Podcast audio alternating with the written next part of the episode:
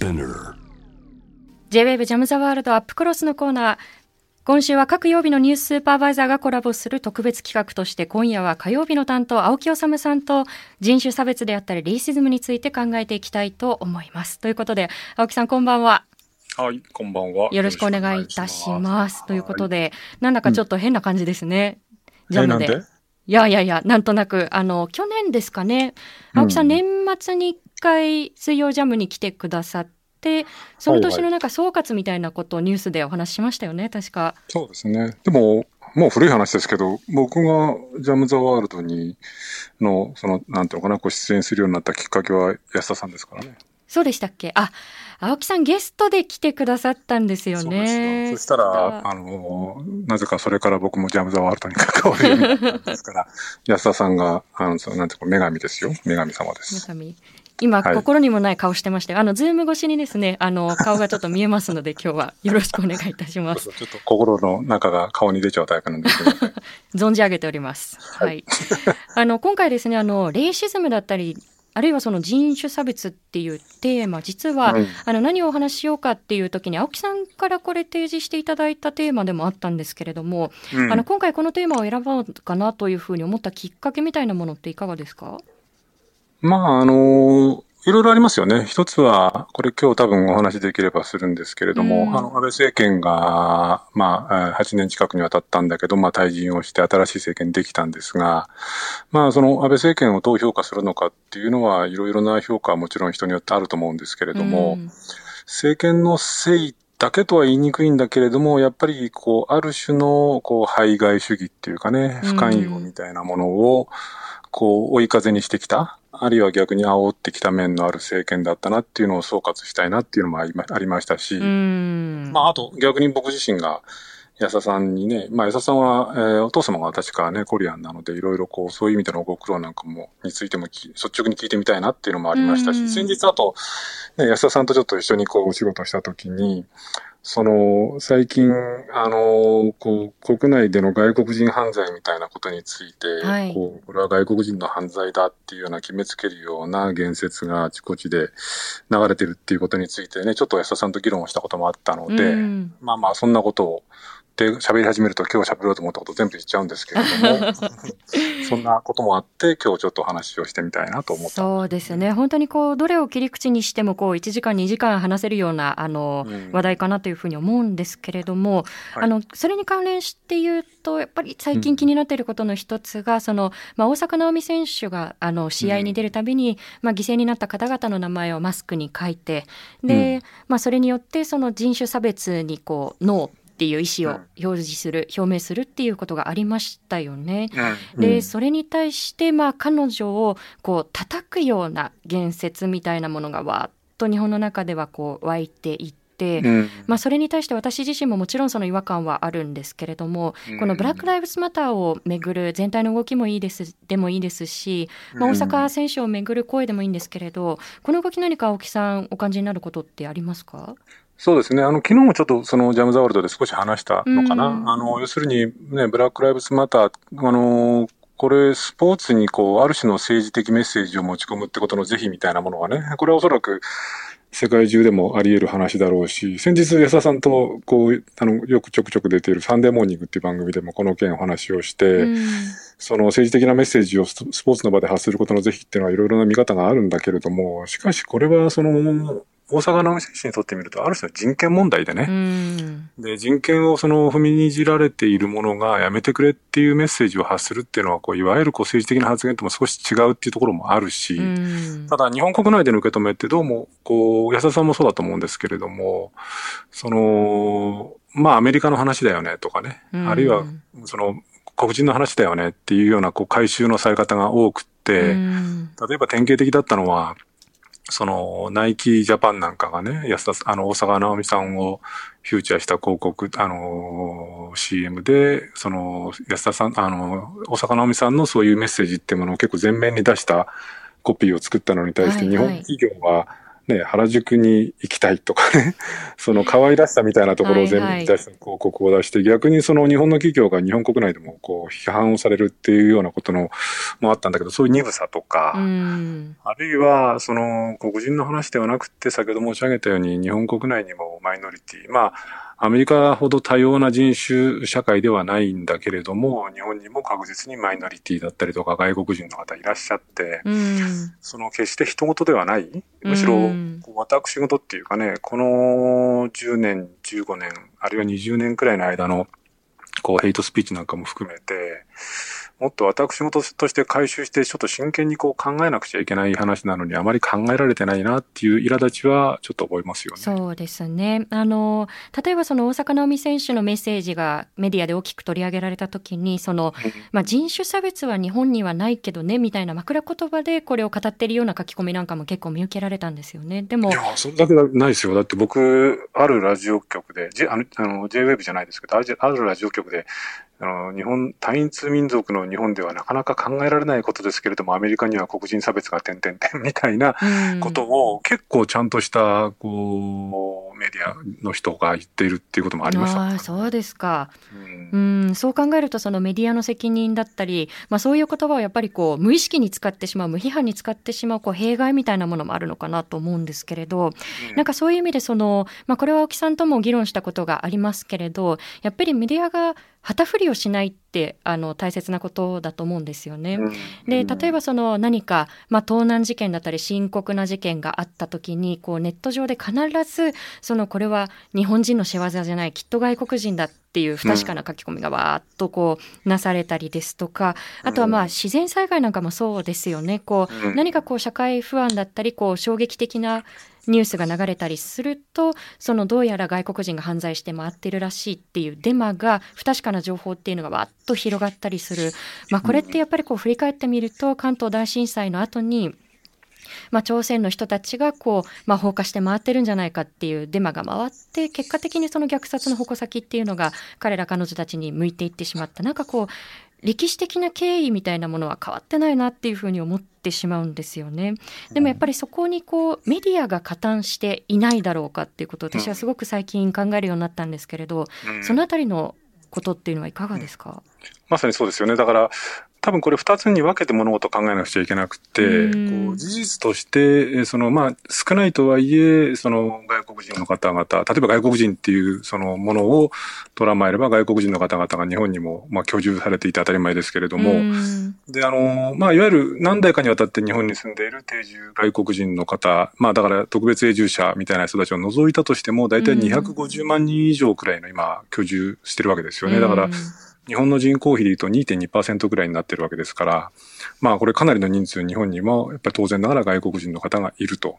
で、そのこれ結構興味深いっていうかこう問題だなと思うそのの世論調査なんかがあってね、これ東京大学の社会科学研究所なんかでやってる世論調査のようなんですけれども、はい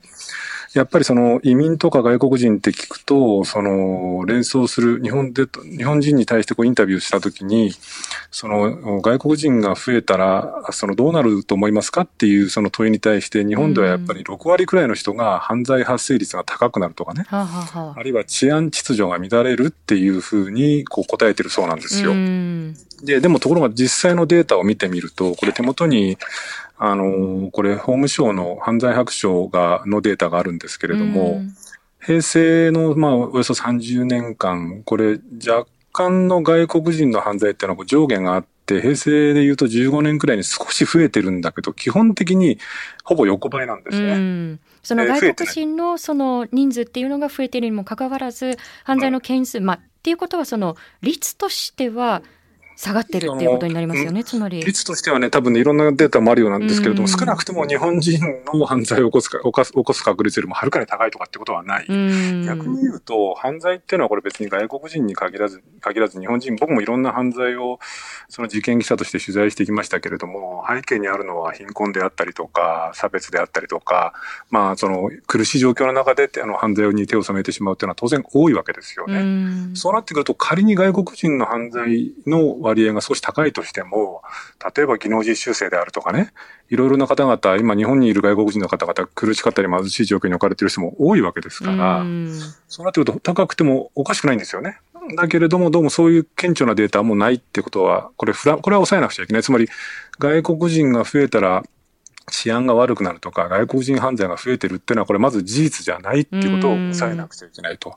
その上で、先ほど安田さんがおっしゃったみたいに、その、ね、これ先日あの人気タレントの方が外国人にその畑のパクチー盗まれたみたいなことをツイッターに書いて、これがいろんなこう賛否というか炎上するような形で議論になってましたけれども、その外国人に盗まれたのはこれ事実だとすればですよ。それはもう気の毒な話ですし、その外国人は処罰されなくちゃいけないんだけれども、その安田さんおっしゃったように、こう外国人がやったんだとか、あるいは事実か事実じゃわかんないかわからない段階でこれは外国人がやったんじゃないかとか、あるいは事実だとしても外国人がこんな犯罪をやったみたいなことを安易にこう、吹聴するっていうことが、その外国人に対する偏見であったりとか、あるいはその外国人に対する妙な警戒感だったりとか差別心みたいなものを煽りかねないし、逆に言えば外国人の人たちを非常に孤立させたり不安にさせたりしてしまうっていう、この二つのことをやっぱり同時に考えなくちゃいけなくて、安田さんがおっしゃったのは多分後者の方の部分ですよね。だから事実として増えてもいないし、事実として別に外国人だから犯罪が多いっていうようなデータもないのに、えー、ということに加えて、それをことさらに言うことの問題点っていうことが、ある種そのかつてのこう、関東大震災の時の、その、在日、まあ、朝鮮人虐殺っていうものにつながっちゃったっていうところと、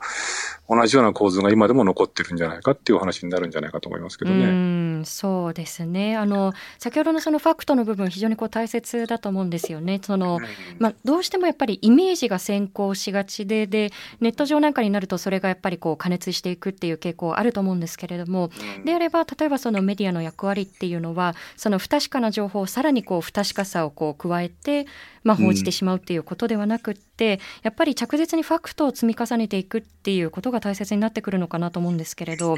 まあ、そうですね。そうですね。これ果たして、これちょっとざっくりとした聞き方になりますけれども、果たしてやっぱりそれを助長するっていうのとはこう逆にこう冷静にファクトを積み重ねるっていうことが果たして今できているんだろうかっていうことちょっとクエスチョンがつくかなと思うんですけれどそのあたりいかがですか？そうですね。あのまず一つはその外国人犯罪あるいは外国、まあ、そもそも一番の入り口のところでその外国人の人たちをこうどういう形で受け入れるのか例えばあの技能実習生の時なんかにも話になりましたけれども、まあ、外国人材なんていう言い方はまだいい方で、まあ、はっきり言えば労働者として入れたりとかね家族も連れてきちゃいけないなんていうような形、あるいは安田さんがご専門でいろいろ取材されてるでしょうけれども、難民の人たちの受け入れ状況っていう、そもそも日本っていう国が、そういうその苦しい、あるいはその日本で住む外国人に対して非常に冷たいっていうことがまず前提としてあるわけですよね。で、その上で、こう苦しかったりする状況の外国人の人たちがどう置かれてるのかっていうことを紹介するっていうこともなかなかこうメディアが正確な情報を伝えてないっていうのもあるのかもしれないし、まあ、自己反省も込めて言えばね、例えば、今はどうなのか知らないんですけれども、僕らが事件記者、警察の事件記者してた時なんかは、警察の発表にあるわけですよね。例えば、こんな事件がありました。目撃者によると、その、何十代くらいの、例えば、例えばアジア系っぽい人だとか、あるいは外国人だったとかね、中東系の外国人だったみたいなことを警察の発表の中にあるんですよね。で、そうするとそれを僕なんかも確かね、その全く手を染めてないって言えば嘘になると思うんですけれども、記事の中にこう安易に書いちゃったりとかすると、逆に言えばそれがまたこう偏見だったりとかを煽ってしまいかねないっていう、そのメディアの責任ってことも少し真剣に考えなくちゃいけない。例えば、ね、ついこの間、あの、各地でなんかこう、小豚とかが盗まれたみたいな事件の時も、どうもその外国人ではないかっていうようなことを、こう、大手のメディアが逃わし、あの、匂わせたりすると、ネットなんかにはそういうのがわーっと広がってっちゃうわけですよね。だからその辺の注意深さっていうのは、そのメディアや報道の自由とか正確性っていう問題と、その人権っていうもののバランスはやっぱり取らなくちゃいけないんだろうなとは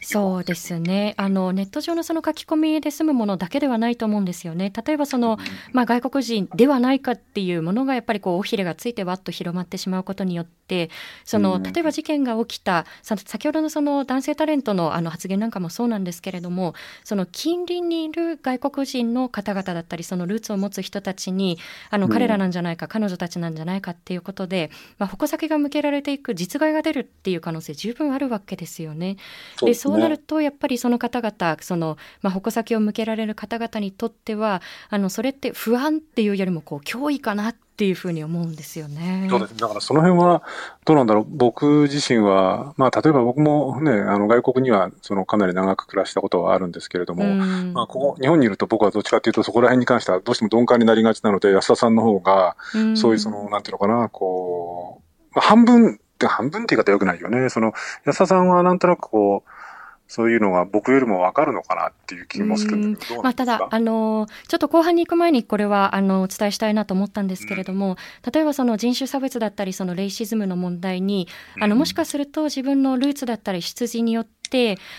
実体験でより敏感にこう反応しているところっていうのは確かに否めないし、あると思うんですよね。でも、やっぱりその在日コリアンのルーツだから声を上げるんではないんですよね。こう、あの自分のルーツに限らず、こういう問題はやっぱり良くないよねっていうふうに声を上げられる人間でありたいし、ジャーナリストでありたいと私は思っているので、ちょっとそういう前提で後半も進めていけたらなと思います。はい、ここで一曲聴いていただければと思います。はいはい、僕が今日選んでみました。えー、ビリー・ホリデーのストレンジ・フルーツです。青木さん、引き続きよろしくお願いいたします。はい、よろしくお願いします。ちょっと前半の流れを引き継ぐようですが、えー、うん、リスナーの方からメッセージ、ご質問いただいています。ラジオネーム、はい、ネオさんからありがとうございます。ありがとうございます。青木さんに聞いてみたいこと、世の中から差別や偏った考え方を減らす目的で、メディアが十分に役割を果たすためにはどんな点を変えるべきだと思われますか？最近の報道を見ると海外含めて少数派の意見に耳を傾けようとしない傾向がメディアにも強まっていると感じるのですがということで青木さんいかがですか？これは難しいですよね。あの、僕自身がメディアの仕事にも、かれこれ四半世紀近く関わってきたので、まあちょっと自己弁護も込めて言うと、だいぶ、こう、変わってはきてるんですよね。あの、それはいろんな意味での、こう、まあ、ジェンダーの問題もそうだし、あるいはそのマイノリティの問題もそうですし、そのいろんな形で変わってはきて、少しずつ少しずつ変わってはきていて、まあ、ある種良くなっている面もあるんですけれども、なかなか、こう、変わらない。で特にね、その今、あの、メールくださった方みたいに、最近その、ちょっと、これはメディアだけじゃなくて日本社会、まあ世界も全部そうでしょうけれどもね、世界的にもそういう不寛容、それから排他、あの、排外主義みたいなものっていうのがものすごく強まってて日本まで描いてはないっていう意味で言うと、やっぱりその政治の問題も大きいですし、まあ、それに引きずられがちなメディアの問題、まあ、特に日本社会の場合は、その、ね、さっき安倍政権の問題を話しましたけれども、はい、2000年代に入ってから、まあ、あの、日朝首脳会談の影響っていうのがね、やっぱりすごく大きかったんだけれども、北朝鮮っていうのがひどい国だっていうのは、まあもちろんひどい国なんですけれども、北朝鮮に対する、まあ、拉致問題の憤りみたいなのをきっかけにして、その、まあ、北朝鮮叩きだったら何でも OK みたいなものが、こう、あっという間に例えば、喧嘩ブームみたいなね、韓国に対するその嫌悪感をあらわにするっていうような動きになったりとか、あるいはヘイトスピーチをかなる団体なんかがわっと登場してきて、で、まあこの辺ちょっと僕できたら、まあ安田さんとお話したいなと思ったんですけども、ある種日本社会っていうのが、こう、長期のこう経済的な低迷状態に入り、うん、かつ、その、まあそれまでアジアではナンバーワンで世界で2位だって言ってたんだけれども、えー、2010年に中国で GDP で抜かれ、うん、去年韓国にも、えー、個人 GDP では抜かれて、で日本社会もやっぱり閉塞感がすごい高まってますよね。でそれも今更の話ではなくて、まあ、財政の問題であったりとか、社会保障だったりとか、まあ、その少子高齢化によって将来どうなるかわからないみたいな不安感っていうのが高まると、やっぱりどうしても、こう、残念ながら、排外主義みたいなもの、不寛容風潮っていうのは強まっていく。で、本来、政治とかメディアとか、あの、これ、その昔、その、ウンベルト・エコっていう、そのイタリアのこう作家が言ってたんですけれども、そのやっぱり人間っていうのは基本的にやっぱりこう差別とかね、えー、いうような気持ちっていうのをこう、どっかな、その、生来内心に持っているもので、やっぱりそれ教育によってきちんとその、こう、うん、修正しなくちゃいけないと。で、これはまあある種本能なので、その、少なくても政治とかメディアとか、その、そういう責任ある者たちは、その、そういう、こう、不寛容とか排他の風潮ってのは煽っちゃいけないって言ってるんですよね。ところが、こう、政治も、まあこれは世界中そうですけども、政治が排他や不寛容っていうのは平然と煽る。で、それにこうメディアが乗っかる。まあ一部のメディアですけれどもね、一部のメディアが、こう、例えば喧嘩とか拳中とか、あみたいなこう風潮を煽る。っていうようなことっていうことがあって、で、それがまたさらにはヘイトスピーチだったりとかっていうようなところに広がっちゃってるっていう意味で言うと、うまあ、あの、指摘されるように、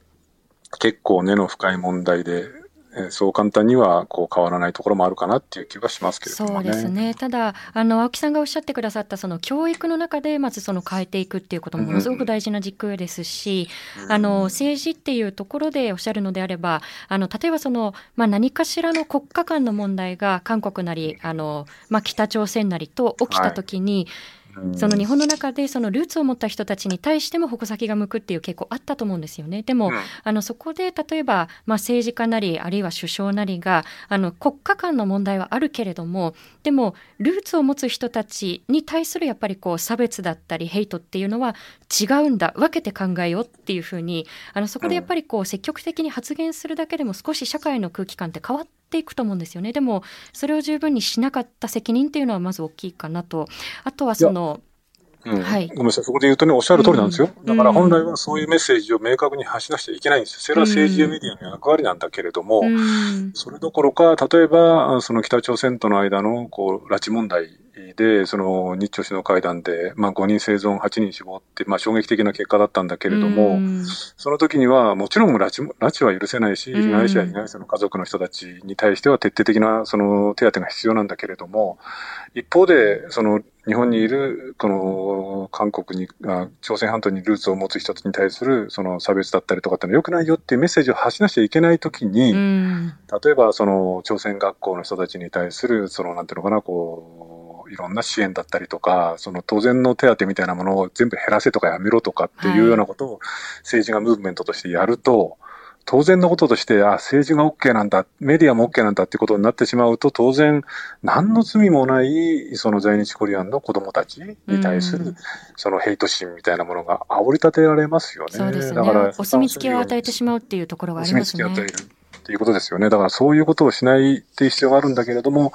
まあだから先ほどの話ですけれども、やっぱり安倍政権の時にそういう風潮はものすごく強くなったなっていう気はしますよね。確かに。まあ高校の無償化の対象からそのまあ朝鮮学校を除外してしまうっていう態度が、うん、あ、そこで除いていいんだ省いていいんだっていうそのメッセージになってしまうということも一つですよね。で、ね、あとはその、まあ直接その矛先を向けられた人たちを守るためのそもそもその制度だったり法整備っていうのもまだ不可欠あの不十分な気がしていて、まあ、それこそ青木さんもよくご存知だと思うんですけれども2009年に、まあ、京都の朝鮮学校が在特会によってその、まあ、3回襲撃をされてその後、彼らが矛先を向けたのが高齢者施設だったわけですよね。子供子供子供次は高齢者っていうことで、うん、ただやっぱり名誉毀損っていうものがものすごくやっぱりあの争うのが難しかったのでその時、まあ、結局その在特会のあの彼らにその裁きが向けられたのって侮辱罪、まあ、単なる悪口みたいなものですよね。でその後で実は同じあのまあ、そこでヘイトを投げつけたあの側の人物が朝鮮学校が移転した後ですね2017年に朝鮮学校のその同じ跡地で、まあ、ヘイトを行ったということでこれ去年判決が出て、でまあこれ名誉毀損は認められたんですけれども、でもやっぱり彼がその風潮していたそのヘイトっていうものがいや拉致問題を周知するっていう公益性は認められるんだっていう、そのちょっと格好好きの判決みたいなものが出てしまったと思うんですよね。で残念ながらそのヘイトに対しての罰則付きのその法律っていうのは川崎市で条例レベルでまだ導入されているだけっていうことで、この辺りのその具体的な対策対策っていうのは青木さんどうですか？あの、僕だからそのヘイトスピーチってものが当初出た時に、そのいろんな人たちと議論をしたりとか、いろんなところで僕は発言をしたり、原稿を書いたりとかしたんですが、正直申し上げると、当初は、まあ、ある種アメリカ型というかね、その、言論の自由ってものを、こう、一定程度重んじると、一定程度とかかなり重んじ、最上級の価値として重んじると、一体そのこれがヘイトかヘイトじゃないのかっていうのを誰が決めるのかということを、法規制するっていうのはやっぱりこれ危険性もあるしね。なので僕は法規制っていうものをあるいはましてや罰則付きの法規制っていうのは、僕は基本的に疑問だということをずっと申し上げてきたんですね。しかし、その、どうなんでしょう、安田さんがおっしゃるように、こう最近の風潮っていうのを見ていると、やっぱり、ある程度きちんとこう規制すべきは規制しないと、こうどうにもならないのかなっていうような気持ちになってるのもそうですし、例えばね、最近僕もちょっといろいろご取材して聞いたんですけれども、知らなかったんですけれども、例えばドイツなんていうのは、もちろん皆さんご存知の通り、ナチスドイツの反省の表に立って、そのヘイトスピーチとか、あるいは人種差別ってものにものすごい厳しく対応しているその社会でね。で、例えば、その、ドイツでは、これ2006年に施行されたらしいんですけれども、まあ一般平等法って言うんだけど、これ俗に差別禁止法って言われていて、つまりその人種とか、その年齢とか宗教、性別、政治思想、障害の有無とか、その、あるいはその同性愛的なその傾向であるとかっていうことによる差別を一切禁止していて、例えば家主が民族とかかを理由にしてアパートの賃貸を断ったりとか、企業経営者が宗教とかによって就職差別を行ったりするのは、もうこれは法律で禁止されてるんですね。こういう、その、ある種のこう差別で、まあ連邦政府なんかは、ドイツの連邦政府なんかは、その差別問題対策局っていう部局を持っていると。日本の場合なんか法務省なんかが差別の問題とかってのやってるんだけれども、やっぱりこう、ヘイトスピーチだけにとどまらず、やっぱりこの差別をこう、あらゆるところからこう禁止していく。僕の知り合いなんかでも外国人の方でアパート借りられないとかなんていうのはもう今でもあるんですよね。なので、そういうところも本当にこう手当てしていかなくちゃいけないんじゃないかなっていうようなことを僕も最近は考えてますけど、ね、そうですね。まあ、あの、先ほどのその青木さんに立ち返る、青木さんの話に立ち返ると、やっぱりドイツってこの法制度単体でちょっと見られがちですけれども、うん、でもやっぱりどうしてこの法律できたんだっけなんでこれが必要なんだっけっていうことを歴史教育を徹底してセットで行われていると私は感じるんですよね。うん、だからやっぱりただまあそのドイツでもね、あの、結構ね、そのドイツのための選択肢とかっていう、まあいわゆる、うん、AFD ですね。はい。ナチズムみたいな政党が出てきちゃうわけですけどね。うん、そうですね。ただ、やっぱりそれに対するカウンターカルチャーっていうのも育っているので、うん、まあそのあたりはちょっとドイツの例なんかもこれから深く見ていきたいなと思うんですけれども、そうですね。ね、ちょっとまだまだこの話題でお話ししたいことはたくさんあったんですが、あっという間に時間になってしまいました。ぜひなんか、はい、あの、機会を見つけてまたこのお話、ぜひ深く掘り下げていきましょう。あの、変な顔しないでください、青木さん。はい。そんなことしてないですよ。ということで、青木さん、今夜ありがとうございました。ということで、今夜は火曜日のニューススーパーバイザー青木治さんとともにレイシズムだったり人種差別について考えていきましたえお話の中でも少し触れたんですけれどもえ今年の7月にですね川崎市で、まあ、罰則付きの条例ヘイトスピーチに対するものですねが全面施行されたということでえこれがどういう作用をしていくのかということが注目をされるんですけれどもただこの法律条例が施行された後でも残念ながら、まあ、川崎駅前でのそのヘイト外線というのは繰り返されているんですよね。で、これ、どこまでその罰則が適用されるのかっていうことも試行錯誤ではあるんですけれども、あの、先日ですね、9月20日にもそのヘイト外線があった時に、まあ私自身もその取材に訪れて、で、その時に、例えばその、まあ、その周りでチラシを配って、今こういう現状があるんです。で、こういう罰則付きのその条例ができたんですよっていうことを、一生懸命そのチラシを配って、で、市民の方々に周知していったのは、市の職員さん方ではなくて、でこれ全部ボランティア市民のその方々なんですよね。ということでそのどこまでその市のプレゼンスを出すのかだったり、まあ、そこにその市の職員さんがどこまで関わっていくのかっていうことまだ曖昧ででそういった運用面でも課題が残っていくのかなというふうに思います。あのこれ川崎市だけではなくて実は同様の条例を導入したいというふうに手を挙げている自治体というのが他にもあってでここでどういう課題が浮き彫りになってそれに対してどういうふうに向き合っていくのかということが、まあ、各自治体あるいはその日本社会全体での一つの学びになるかなというふうに思います。その教訓を吸い上げて今度は国レベルでどういうふうに反映していくのかっていうことも、まあ、包括的に見ていきたいなというふうに思います。以上安田なつきがお送りしました。